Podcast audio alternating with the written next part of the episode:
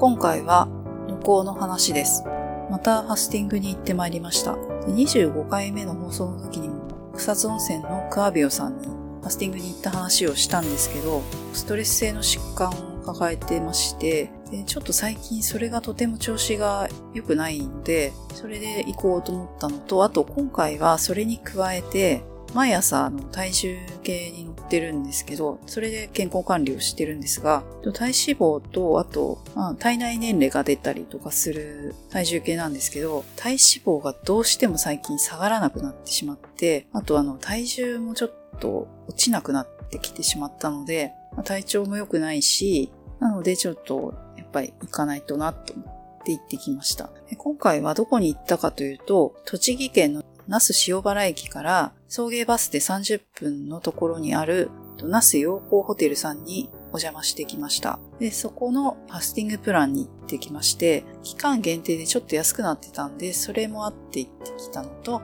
東京からアクセスがしやすい草津温泉よりだいぶ近かったです。東京から1時間で新幹線で行けてしまうので、で送迎バスで30分ならそんなに遠くなかった。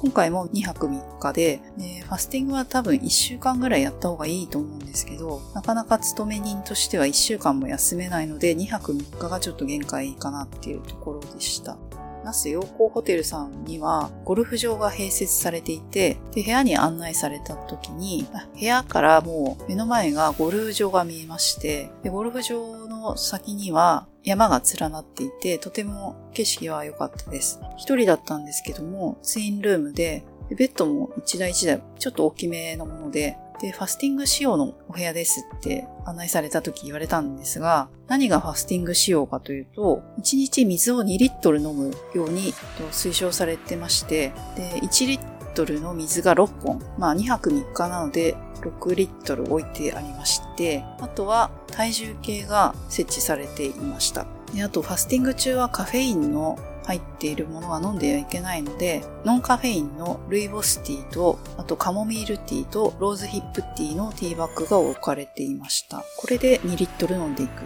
という感じですね。で、1時半の送迎バスで2時ちょっと過ぎぐらいにホテルに着きまして、でチェックインして、その後、えっと、この那須陽光ホテルさんには常駐の管理栄養士の方がいらっしゃって楽天トラベルで旅行を手配したんですが申し込んだ後に管理栄養士さんから苦手な食材とかアレルギーがないかどうかっていう質問が来たりとか、あと服用している薬がないかどうか、あったら、ファスティング中はなるべく飲まないでほしいので、お医者さんに飲まなくても大丈夫かを確認してほしい。ね、連絡が来て、まあ、何度かやり取りして、苦手な食材とか、アレルギーがあるものについて、あと病気についてとか書いて、その後で宿泊する2週間ほど前に郵送で今回のファスティングについての案内が送られてきます。で、ファスティングのプラン、1日どういうふうに過ごすかっていうスケジュールと、あとは事前にアンケート用紙がありまして、それを記入して持っていく感じでした。チェックインした後でマンツーマンでその管理栄養士さんから説明を受けます。4時から面談をして、で、その時にその事前に記載しておいたアンケート用紙を渡しました。で、そこでいろいろ説明を受けて必要なものとかを受け取るんですけども、今回も全く断食ではなくて、野菜と果物のジュースを飲んで過ごすというものでして、山田式ミネラルファスティングというものを導入しているそうです。で、まあ、ファスティングについての説明が書かれているんですけども、まあ、ストレスで疲れた臓器を休息させることで、細胞を活性化し、代謝機能を正常な状態に戻す断食療法で、何も食べず我慢するのではなく、契約農場で栽培した新鮮な野菜と果物から作る食物酵素たっぷりのジュースを1日4回飲みます。で、あと、ファスティング中は、体がブドウ糖の供給不足を感知すると、体内に蓄えられた脂肪を分解してケトン体を作り、それを利用しようとします。でこのケトン体が作り出されると、集中力や判断力を発揮する能力、脳の力ですね、が生まれるのです。まあ、そういう効能が得られるというふうに書かれてますで。今回のプランは2泊3日なので、到着した日は17時からそのジュースが提供されて、で、就寝前に酵素ジュースというのを飲みます。酵素ジュースは、そのミーティングの時に渡されまして、で、要冷蔵なので部屋に戻ったら冷蔵庫を入れてくださいって言われまして、私が一番初めに5、6年前にファスティングした時に体験したプログラムが、お腹が空いたら酵素ジュースを飲んで過ごすっていうプランだったんですけど、その時の酵素ジュースと全く同じものでした。で、えっと、酵素ジュースどんなものかというと、まあ、黒いトロッとした液体なんですけど、で、これを今回は、えっと、50cc に対して水 100cc で割る。それを飲むんですけど、結構好き嫌いが分かれると思うんですけど、私はあまり得意ではないですね。ちょっと独特です。でも好きな人は好きだって言ってますけど、どんな味がするかっていうと、ま、強いて言えばプルーンを水で溶かしたような味がする。で、最初の5、6年前にやった時の体験で、ぬるい水で飲むと非常に飲みづらいっていうのが分かってたんで、本当は常温水で飲んだ方がいいと思うんですけど、ちょっと私はここはズルをして、100cc だけ水測っておいて、冷蔵庫入れといて、冷えた状態のものを飲みましたけど、ちょっとこれは真似しない方がいいかなと思うんですが、だいぶ飲みやすかったです。それで。プルーンの味に近いんですけど、私の中ではなんか昆布の佃煮みたいな風味がある気がします。っていうところです。それを就寝前に毎日飲むことになってまして、翌日からは、えっと、ジュースは9時、13時、17時という感じで提供されまして、全部その内容が違います。最終日の3日目の朝はジュースは出ないで回復食になります。で、その最初のミーティングの時に渡されるものが、まあ、酵素ジュース以外に色々ありまして、毎日体について計測することがあって、まず体重と、あとは血圧、あと体温、あと、ファスティングをすると眠気とか脱力感とか頭痛とか空腹を感じるので、その度合いをチェックします。あとは睡眠時間を書かされて、あとは1日何リットルの水を飲んだか、であとは先ほどのケトン体を測るキットを渡されるので、毎日ケトン体が出ているかどうかのチェックをします。で2泊3日だとほぼケトン体は出ないだろうって言われましたが、私は最終日の朝にちょっとだけ反応が出ました。で、まあ、脂肪の分解が始まりかけているかなぐらいな状態になったようです。あまり激しい運動とかはしないように言われて、とにかくファスティング中はのんびりゆったりと、あと眠気があるのでお昼寝をしてくださいと言われたんですが、私は眠気を初日しか感じなかったので、2日目は全然眠くならなかったんですね。だから昼寝はもちろんしなかったんですけど、結局おこもりするみたいな感じのイメージのプランらしいので、部屋には DVD プレイヤーがついていて、で、フロントの近くに DVD の貸し出しがあって、いろいろあったんですけど、ちょっと古かったのと、あと韓流のすごい長いのがあったんですけど、途中から始まってて、え途中からってどうやって見んねんと思って 借りなかったんですけど、カモメ食堂の DVD を行く前にメルカリで購入しまして、それを持ってったんですけど、初回限定版を購入したんですけど、特典映像がついてて、特典映像がとっても良かったです。メイキング集みたいな感じで、そのスタッフの人とかが映ってて、その、まあ、まかないとか食べてるの見て、ああ、こういう感じで作ってたんだなっていうのが分かって面白かったですね。で、もちろん本編も見たんですけど、それは良かったかなっていうとですね。であとはもうひたすらテレビとか、あとは本を持って行ったのでで、こういう意識高い系のプランをやってるホテルは必ず図書室みたいのがあるんですけど、まあ、ここも例に漏れず雑誌の貸し出しがありました。で本はちょっとしか置いてなかったんで、まあ、雑誌を部屋に持ってっていいっていうことだったんで、雑誌をかなり今回は読みました。であとは、あの、ホテルなので、スパがついてたんですね。ちょっとくすぐったがりなんで、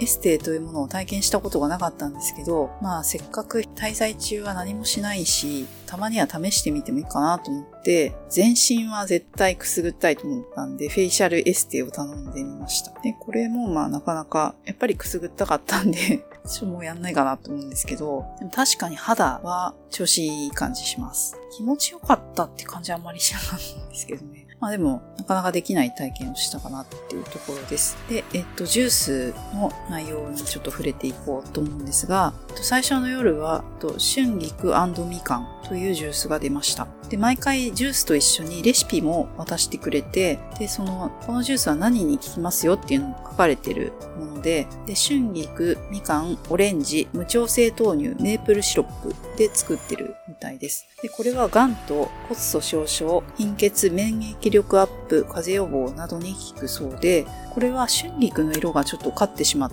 てたんで、緑色をしてました。けど、全然苦いとかはなくて飲みやすかったです。ただ、毎回、その、常温なので、ぬるいですね。うん。味は美味しいんですけど、で、量もそんなないんですけど、まあ、ゆっくり飲む感じですね。で、翌日の朝は、ストロベリーミックスが出ました。で、これは薄いピンク色で、すごいとても綺麗でした。毎回こういう風に色が違うので、それも見た目も華やかな感じで楽しいところですね。で、これはイチゴとトマト、人参、オレンジ、レモン、無調整豆乳で作られていて、でこれはシミ、美肌、風邪、老化予防、癌、高血圧などに効くそうで、栃木県はイチゴの産地なので、イチゴとても美味しかったです。香りがとても良かったですね。あとは、その日のお昼は、みかんキャロットのジュースが出ました。でこれはみかん、人参、オレンジ、生姜、レモン、無調整豆乳、メープルシロップ、酵素ジュース。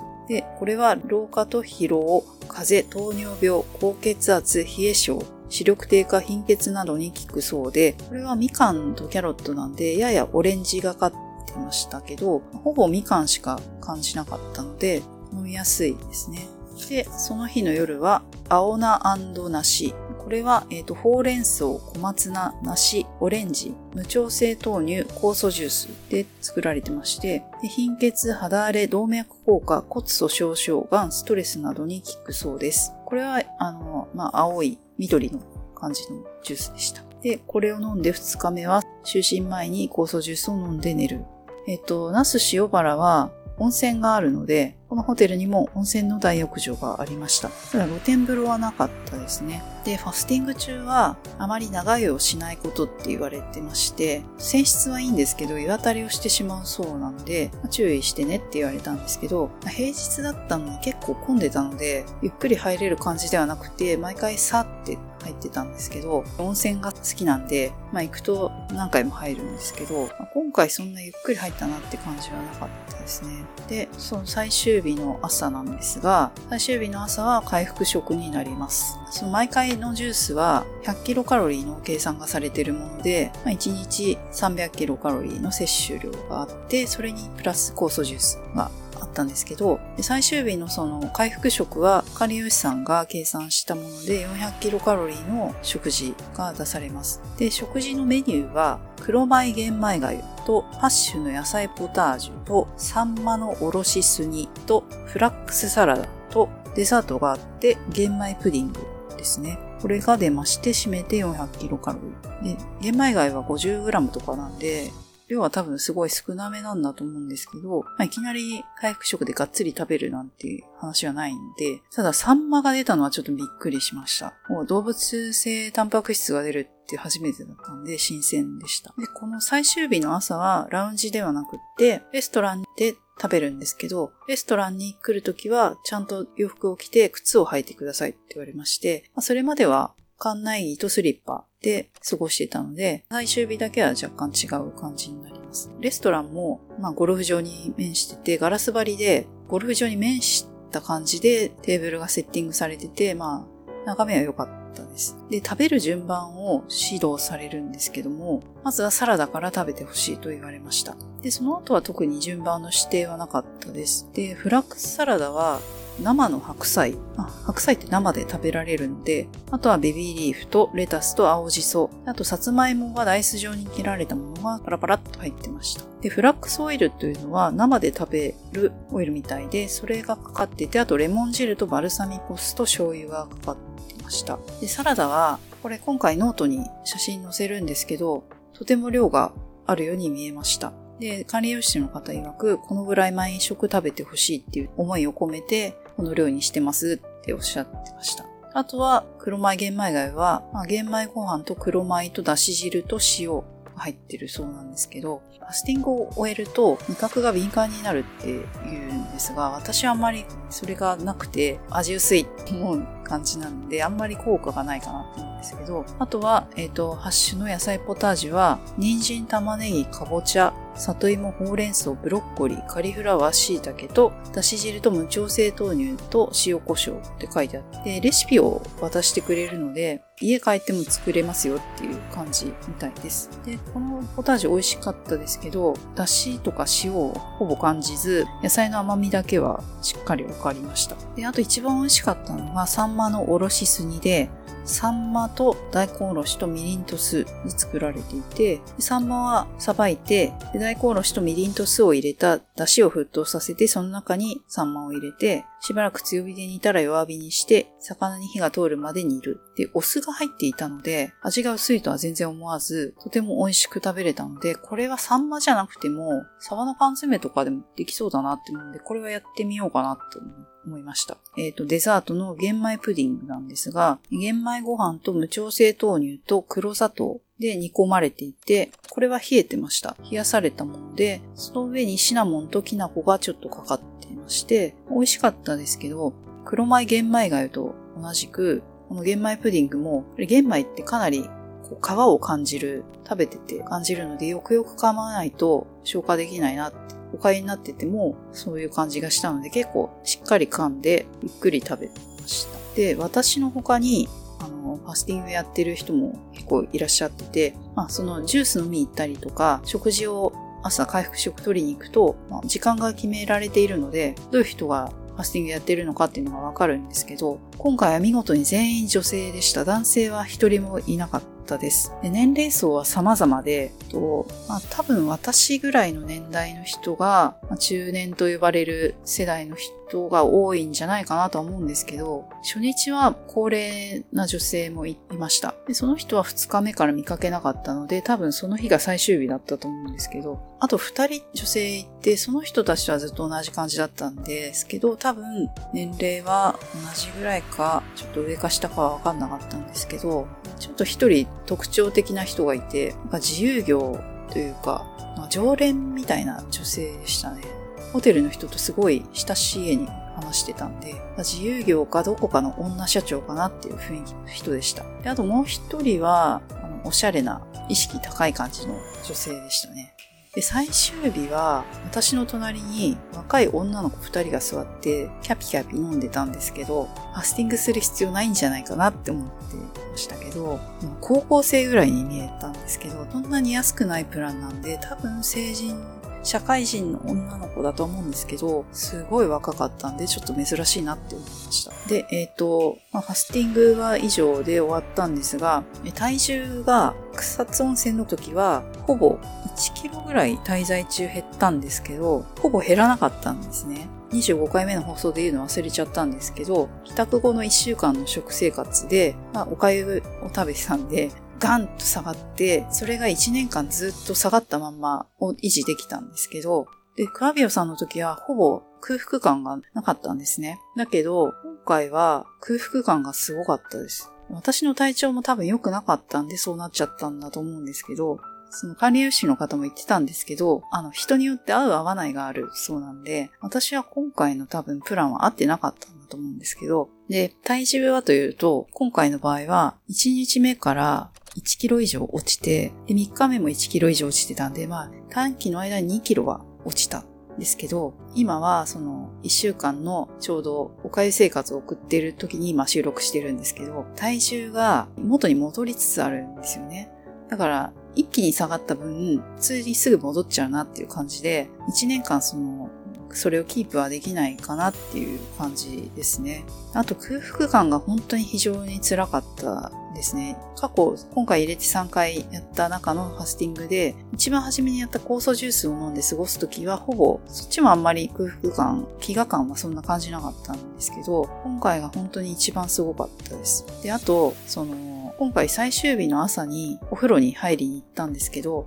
朝早くて誰もいなかったんですよね。で、その前の日とか着いた日は混んでてゆっくり入れなかったんで、調子ぶっこいて誰もいないなって思って嬉しくなって、ちょっと長めに入っちゃったんですけど、長めって言ってもそんなに長くないんですけど、でも、なんと湯あたりをしてしまって、元からちょっと湯あたりしやすいタイプではあるんですけど、小さい頃も湯あたりして大変な思いをしたことがあって、あと電車の中とかでも割と貧血気味なんで、全然そう見えないタイプなんで、損してるんですけど、色白いとかじゃないし、弱そうに見えないし、健康そのものに見えるんですけど、だけどすぐそういう風に目の前真っ暗になっちゃうタイプなんですけど、今回は上がった瞬間から気持ち悪くなって、まずいと。で、脱衣所で気を失いまして、まあ、意識が遠のくやばいと思って、ったんですけど、幸いにして誰も来なかったんで、人が来るまでには復活できたんですけど、それでもなかなか動けなかったので、ちょっと多分この空腹状態でちょっとだけ長く入ったので、それでちょっとやられちゃったんだなって思ったんですけど、クワビオさんはかなり長く入ってたんですけど、手当たりしなかったんですよね。だから、その、やっぱりそこでもこのプランが私には合ってなかった。クワビオさんの方がしっくりきてたんだなっていうのが分かったところです。で、あと、そのクワビオさんが良かったって思ったのは、その、私ハーブティーが苦手なんですけど、クワビオさんは3年番茶で、まあ、日本人に馴染みのあるお茶の香りとか、あと、お味噌汁。まあ、具が入ってなかったりするんですけど、日本人が大好きなお味噌汁、味噌が入ってたっていうのと、あと、梅干しを食べれてたっていうところで、あと、まあ、水分量もすごかったんですけど、それでだいぶ、その、なんか、ほっとできてたんですよね。だからそっちの方がすごい寝れてたし、良かったなって思ったのと、あと、ガビオさんは、その、まあ、男性のお客さんも、まあ、多分、ファスティングじゃないプランだと思うんですけど、行きやすいと思うで、まあ、個人的にはまたもう一回やるとしたら、クワビオさんにしようかなって思いました。ただこれは好き好きなので、で、合う合わないがあるって管理栄養士の方もおっしゃってたんで、私は多分、まあ、またやるとしたら別のところにもいっぱいプランがあるんですけど、多分静岡県の伊豆とかそういったところは結構こういうプランを持ってるホテルっていうか施設があるので、まあ、そこも多分私は行かないと思うんですけど、やっぱりその草津温泉のあの力がすごかったんだと思うんで、ちょっとそこは好みの問題もあると思うんですけど、でもいろいろなところ行って、どれが自分に合ってるっていうのをつけていくのがいいのかなっていう気がします。なので、今回行ってよかったんですけど、で、体調は今回どうなったかっていうと、全然良くならなかったんで、私の病気っていうのが食べるとあまり良くない感じになるのは分かってたんで、まあ、断食始めたら多少良くなるかなって思ったんですけど、今回全然変わらなかったので、それも多分合ってなかったんだなっ感じですね。で、あと水を飲むのが結構辛かった。2リットルって相当、あ、水飲まなきゃって追い立てられてる感じがしたので、まあ、リラックスはあんまりできてなかったかもしれないですね。あと、まあ、今回その管理栄養士さんがいたので、毎食毎食いかがですか？具合は？って聞かれて、それに答えるのもちょっと気疲れしてしまってたの、まあ、クワビオさんそういうことなくって放っておいてくれてよかったなっていうのも、まあ、これはその好き好き、本当に好き好きだと思って、とそういえばその、まあ、ホテルの支配人の方がちょっとよくわかんないんですけど、イグザイルのアツシさんもこのプランをやりに来たっておっしゃってて、あ、やっぱり有名人ってこういうのやるんだなって思う。それは偏見ですけど、まあそういう方もいらっしゃるそうなんで、そうですね。だから、東京からすごいアクセスが良かったっていうのはいいなって思ったので、やっぱりその女性はこういうとこ好きな人多いんじゃないかなって思うんで、まあいろいろちょっとご自分に合うのがどうどうかっていうのを調べていただいて、まあ、参考にしていただければなと思います。今回の様子は、音声データは何も撮ってきてないんですけど、写真はちょっとだけ撮ってきたので、ノートに少しだけ載せているので、もしよろしければそちらもご覧いただければなと思います。それではまた次回。